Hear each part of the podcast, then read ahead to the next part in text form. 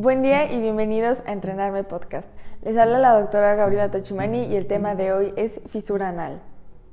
Una fisura anal es un desgarro superficial en la piel distal a la línea dentada.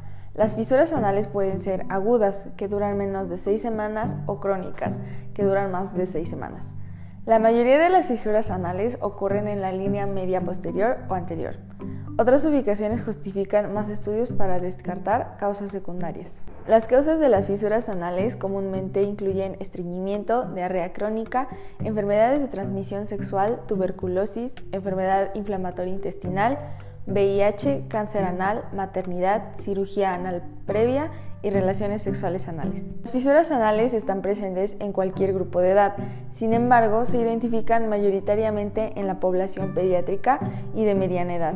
El género se ve igualmente afectado y cada año se diagnostican aproximadamente 250.000 casos nuevos en los Estados Unidos. El anodermo se refiere al componente epitelial del canal anal. La localización es inferior a la línea dentada. Es un área muy sensible a los microtraumatismos y pueden desgarrarse con traumatismos repetitivos o aumento de la presión. Debido a las altas presiones en esta área puede provocar un retraso en la cicatrización secundario a la isquemia. El desgarro a veces puede ser lo suficientemente profundo como para exponer el músculo del esfínter. Junto con los espasmos del esfínter, esto crea un dolor intenso al defecar, así como algo de sangrado rectal. Es bien sabido que la ubicación más común de una fisura anal es la línea media posterior, debido a que esta ubicación recibe menos de la mitad de la perfusión en comparación con el resto del canal anal. La perfusión del canal anal tiene una relación inversa con la presión del esfínter. Otras ubicaciones de las fisuras anales, como la fisura lateral, son indicativos de una etiología subyacente, como VIH, tuberculosis, enfermedad de Crohn, colitis ulcerosa, entre otras. La causa de esta otra ubicación no es bien conocida. Las fisuras anteriores son raras y se asocian con lesión y disfunción del esfínter externo. Los pacientes con fisuras anales agudas presentan dolor anal que empeora durante la defecación, a veces hay sangrado asociado con las deposiciones, pero por lo general no es una hemorragia franca. El dolor suele persistir durante horas después de la defecación. A menudo, las fisuras anales agudas pueden ser mal diagnosticadas como hemorroides externas o internas. Por lo tanto, se debe realizar un examen físico completo para delinear entre los dos. Los pacientes con fisuras anales crónicas tendrán antecedentes de defecación dolorosa con o sin sangrado rectal que se haya prolongado durante varios meses o posibles años. El estreñimiento asociado es el factor más común relacionado con las fisuras anales crónicas y los pacientes tendrán un historial prolongado de heces duras.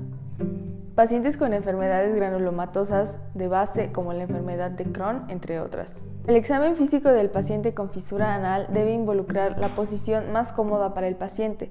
La literatura sugiere que la mejor posición es la posición de navaja sevillana, en la que el paciente se acuesta en decúbito prono y la cama se pliega, de manera que el paciente se flexiona a la altura de las caderas.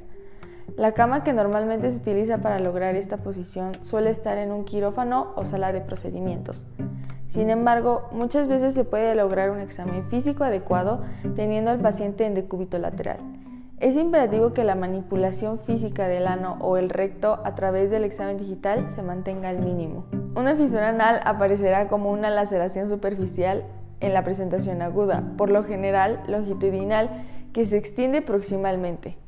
El sangrado puede o no estar presente. La fisura y a veces todo el esfínter anal pueden ser extremadamente sensibles a la palpación. En pacientes delgados esta laceración suele identificarse fácilmente, sin embargo en pacientes obesos puede no ser tan identificable. En un paciente obeso, la presión suave sobre el esfínter anal anterior o posterior puede reproducir el dolor y se puede hacer un diagnóstico. En la fisura anal crónica puede haber un desgarro suficientemente grande y profundo como para exponer las fibras musculares del esfínter anal. Además, debido a la lesión repetida y el ciclo de curación, los bordes a veces aparecen elevados y puede haber un engrosamiento del tejido en los extremos distales de los desgarros, lo que se denomina pila centinela. El tejido de granulación puede estar presente o no, dependiendo de la cronicidad y la etapa de la curación. Una fisura anal es un diagnóstico clínico hecho esencialmente por examen físico, solo que debe hacerse para descartar otras posibles causas de dolor rectal. Las hemorroides son el hallazgo más común en pacientes con dolor rectal.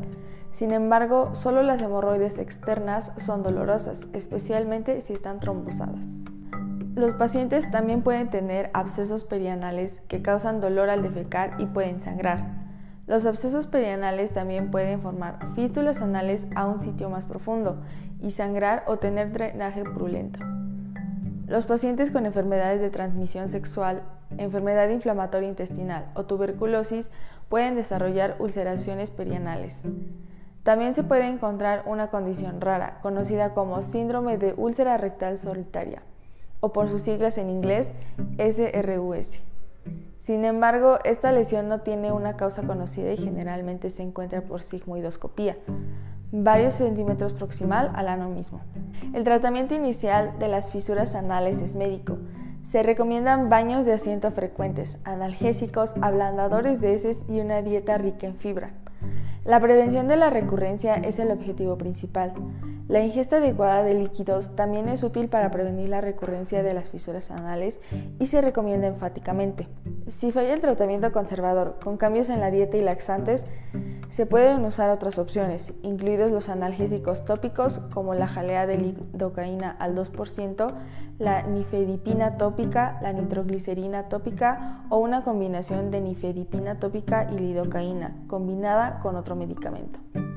La nifedipina tópica funciona al reducir el tono del esfínter anal, lo que promueve el flujo sanguíneo y una curación más rápida. La nitroglicerina tópica actúa como un vasodilatador para estimular un mayor flujo de sangre al área de la fisura, lo que aumenta la tasa de curación. Si los pacientes usan nitroglicerina, se recomienda que apliquen la pomada en una posición sentada y se abstengan de ponerse de pie demasiado rápido ya que puede llegar a provocar cefalea e hipotensión. La fisura anal crónica puede ser más difícil de tratar, dada la recurrencia y las complicaciones. Además de usar nitratos y bloqueadores de los canales de calcio, se pueden emplear un tercer método farmacológico para prevenir la recurrencia. La toxina botulínica generalmente se considera segura y proporciona un alivio significativo del dolor. En comparación con los nitratos y los canales de calcio, la toxina botulínica es superior y la más eficaz. Es probable que los métodos conservadores tengan una tasa de fracaso más alta con fisuras anales crónicamente recurrentes. En estas situaciones, el estándar de oro es la esfinterotomía lateral interna. Este procedimiento quirúrgico trata la fisura anal crónica al prevenir la hipertonía del esfínter interno. En este procedimiento se puede utilizar una técnica abierta y cerrada, ya sea bajo anestesia local o general. Se ha reportado que aquellos sometidos a esfinterotomía lateral interna con anestesia local tienen una mayor tasa de recurrencia. En la técnica abierta se realiza una incisión a través del surco interesfinteriano, luego se emplea una disección roma para separar el esfínter interno de la mucosa anal Finalmente, el esfínter interno se divide con tijeras. En la técnica cerrada se hace una pequeña incisión en el surco interesfinteriano y se inserta un bisturí paralelo al esfínter interno. Se avanza el bisturí a lo largo del surco interesfinteriano y luego se divide el esfínter interno, girando el bisturí hacia él. Se encuentra que la tasa de curación es la misma con un enfoque abierto o cerrado. La incontinencia fecal es la principal complicación, ocurren aproximadamente el 45% de los pacientes en el periodo posoperatorio inmediato con una mayor probabilidad en las mujeres, 50% frente al 30% en los hombres. A pesar de la alta tasa de incontinencia, es transitoria y generalmente se resuelve. Dentro de los 5 años, la tasa de incontinencia se reduce sustancialmente al menos del 10%, con una pérdida bruta de heces sólidas de menos del 1%. La recurrencia de la fístula anal crónica en pacientes post-LIS es de aproximadamente un 5%, en los cuales los métodos conservadores con tratamiento farmacológico curan aproximadamente un 75%. Otras complicaciones agudas de la cirugía LIS incluyen sangrado excesivo, que se encuentra más comúnmente durante la técnica abierta y puede requerir ligadura con sutura.